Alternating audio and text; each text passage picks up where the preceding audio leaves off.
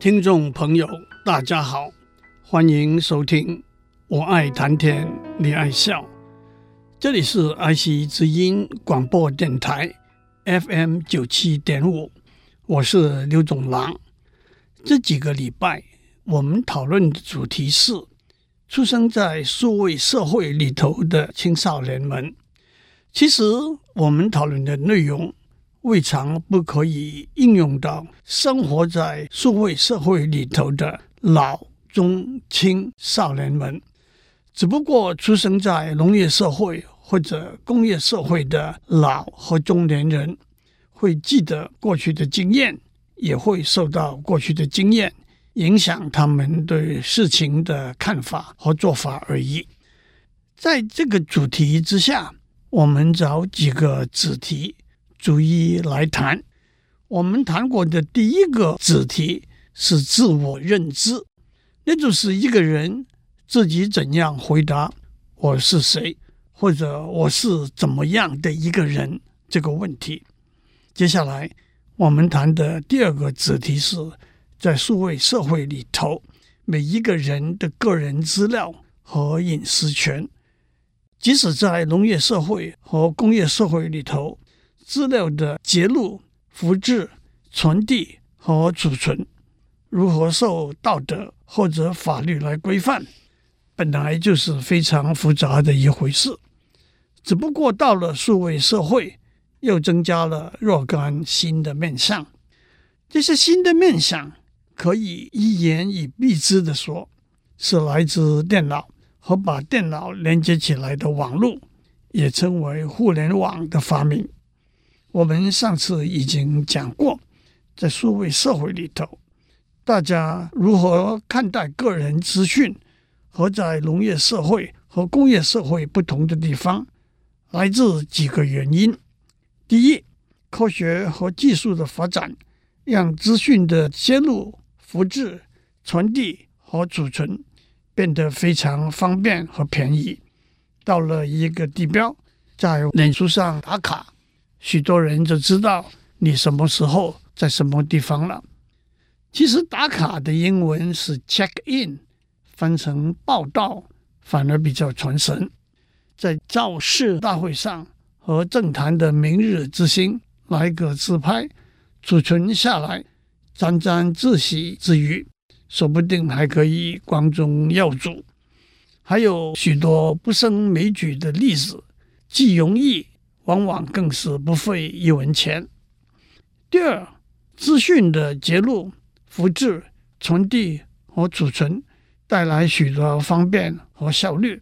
经由脸部和指纹辨识，上下班也好，出国也好，都只需要几分钟的时间，就可以通过门禁和出入境检查了。但是，个人的面貌和指纹的资料，都得被储存在公司或者政府的电脑里头了。使用悠游卡坐公车和捷运，进出都是是 “beep” 的一声，可是进站出站的记录都储存在悠游卡上面，那是很容易被读取出来的。还有许多不胜枚举的例子。为了方便和效率，我们也愿意把许多个人资讯储存在不知洒落的地方。第三，资讯的揭露、复制、传递和储存，带来许多获得利润的商机。新的镜头、储存容量增大的手机，带动购买新机的热潮。百货公司顾客消费的资料的分析，帮助营运的改善和利润的成长。还有许多不胜枚举的例子，商业利益成为资讯收集。分析储存的原动力之一。第四，在数位社会里头，许多人对资讯揭露、被收集、被储存养成了一个没有什么了不起或者无可奈何的心态，因此对资讯保密的警觉也逐渐降低。正如上面所说，电脑和互联网的发明。的确，让我们的生活在一个资讯导向的大环境里头。今天就让我们从技术面多讲一点。生活在数位社会里头的我们，已经习惯了使用网络作为资讯的源泉。苹果公司昨天收市的股价是多少？被称为二十世纪三大男高音的三个人是谁？俄国的普丁总统今年几岁了？标准的回应是上网查一下，这马上可以知道了。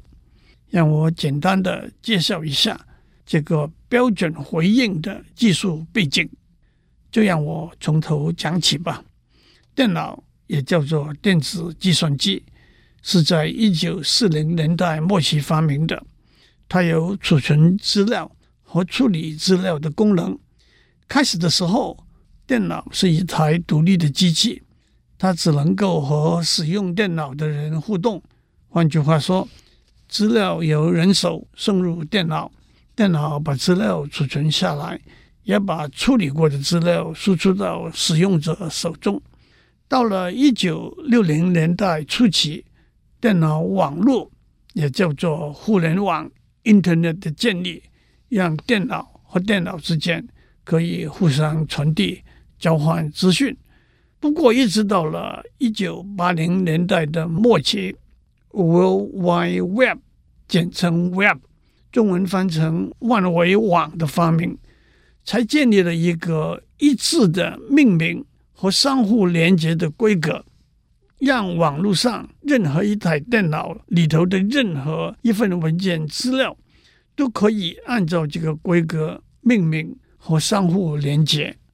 换句话说，在网络里头的每一份文件资料都有一个独一无二的识别的名字。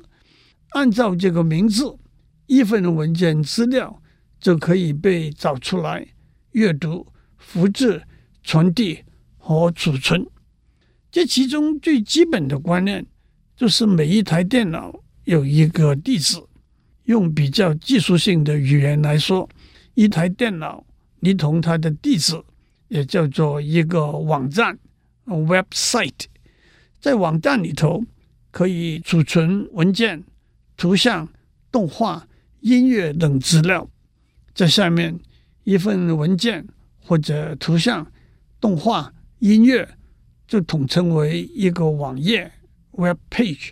换句话说，一个网站 （website） 底下有很多网页 （web pages）。一个网站的地址叫做 URL（Uniform Resource Locator），基本上就是这台电脑在网络上的区域名称 （domain name）。让我稍微不厌其烦地解释一下，在互联网上的每一台电脑必须有一个独一无二的名字。至少全台湾的两千四百万人，每个人都要有一个独一无二的身份证号码，这样在互联网上的电脑彼此之间才能够分辨出来。那么，不同的电脑怎样命名呢？总不能够各自做主，否则大家取的都是所谓菜市场的名字，扎豪、志明、雅婷和淑娟了。开始的时候，美国是老大哥，所以在美国，大家同意把电脑按照所属的单位的性质分成区域 （domain），然后在区域里头各自取名字。这些区域就是 edu。Education, org, organization, gov, government 等等，所以就有 Harvard dot edu, Wikipedia dot org, Amazon dot com, YouTube dot com 作为这些单位的电脑的名字，也就是所谓区域名称 （domain name）。到了后来。别的国家也有很多电脑连接到互联网上了，所以这些国家的 domain name 的最后面都加上国家的代号。日本是 .jp，德国是 .de，台湾是 .tw 等等。例如清华大学的电脑的区域名称就是 NTHU.edu.。tw。只有美国已约定成熟的原则，不必加上点 us，在 Web 上面，区域名称和地址 URL 在观念上是一二二二二一的。但是一个网站里头的资料往往很多，而且这些资料也可能储存在不同的电脑里头，因此这些资料。必须分门别类，才容易按图索骥。例如，从 nthU dot edu dot tw 网站的页面，我们可以看到不同的类别，包括行政单位、教学单位、图书馆、招生中心等等。如果我们选择教学单位这一个类别，我们也可以看到教学单位底下不同的类别，包括理学院、工学院、电机资讯学院等等。如果我们选择电机资讯学院这一个类别，我们有看到学院底下不同的类别，电机工程学系、资讯工程学系等等。如果我们选择资讯工程学系，我们也可以看到系里头的教授的名单，因而找到某一个教授的个人资讯，包括研究领域、电邮地址、电话号码等等。这些组成一步一步走下来的分类，可以用一个链接 （link） 表达出来。因此，只要在浏览器里头输入这个链接，我们就可以找到相对应的网页了。例如，如果你输入 www.youtube.com/slash/watch，都是小写，问号 v 等号。W 都是小写，零。K 大写，i 小写，n z 都是大写，o 小写，y 大写，q g 都是小写。你就可以找到费玉清唱的粤语版《上海滩》的动画了。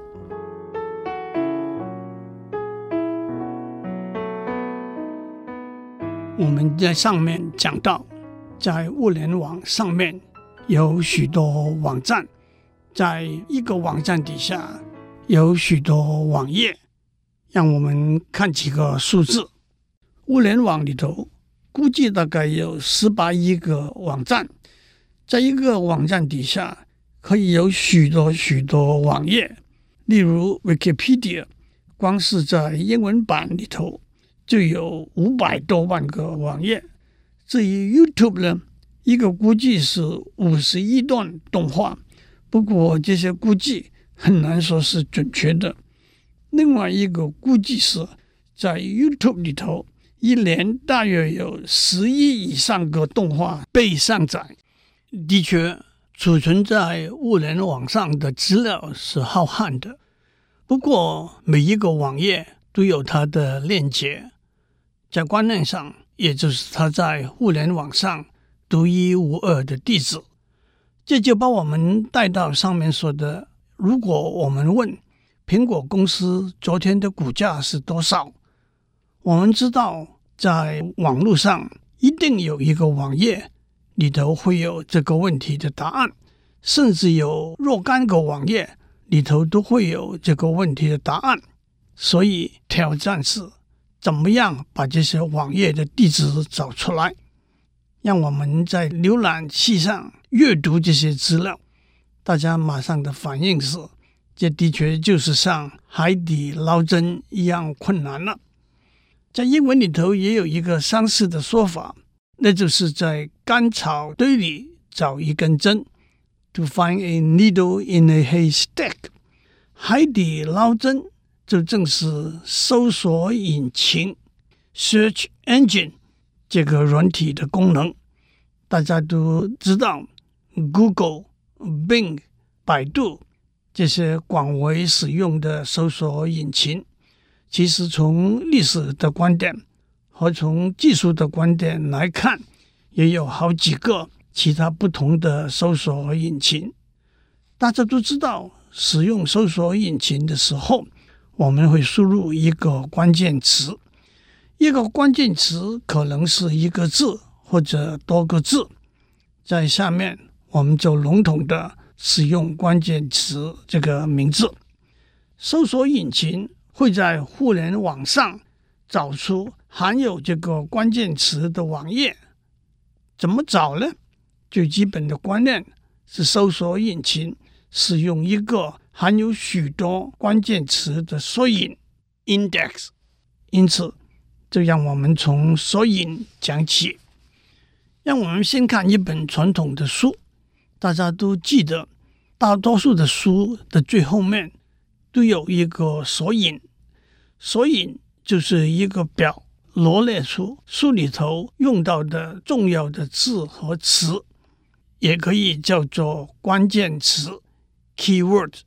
而且每一个词在书里头哪一页出现，我随手找到诺贝尔经济学得主康奈曼 （Daniel Kahneman） 写的一本书《Thinking Fast and Slow》作为例子。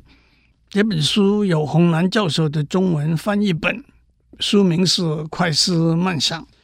在索引里头，我找到 “basketball” 这个字。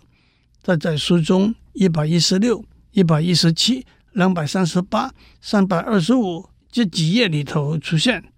我找到 marriage 这个字，它在书中一百八十一、一百八十二、二百二十六、三百零二、三百四十六这几页里头出现。索引的功能是明显的，从索引我们可以找到一个词在书中的哪些地方出现。因此，就可以回到这些地方，找到和这个词相关联的资讯了。《Think Fast and Slow》这本书有四百八十一页，它的索引有一千多个关键词。想要制作一本书的索引，我们只要把书从头到尾看一遍，把遇到的关键词。出现的地方记录下来，经过整理之后，就可以罗列成表。这其中最重要的一个步骤，就是是哪些词是要被包裹在索引中的关键词。这通常是由作者本人或者熟悉书的内容的编辑来做的。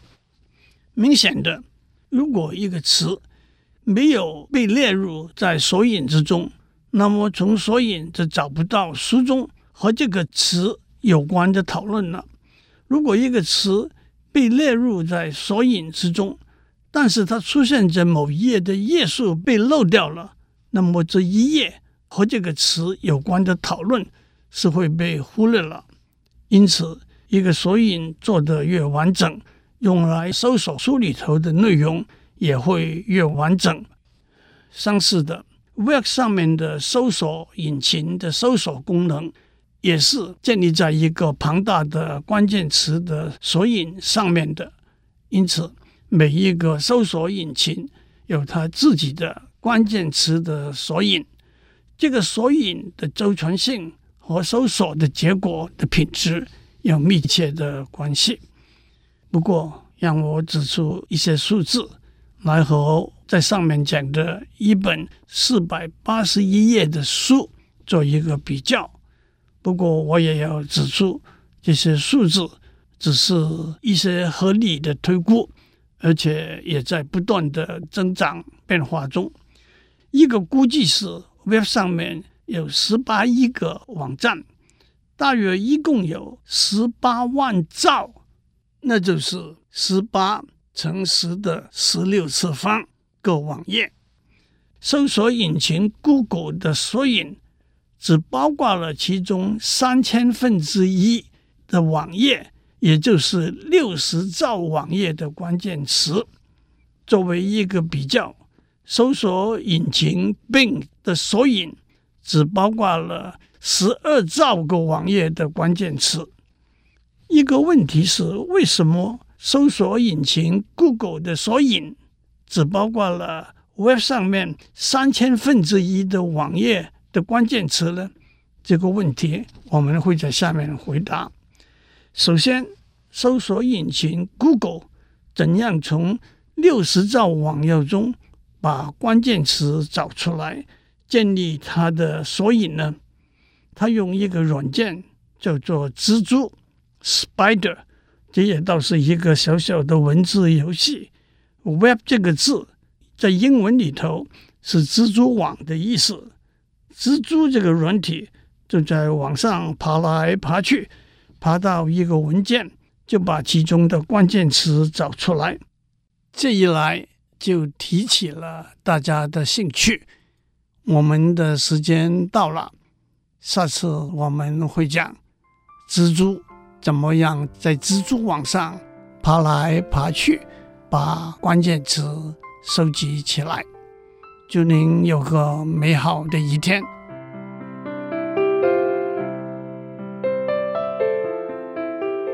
以上内容由台达电子文教基金会赞助播出。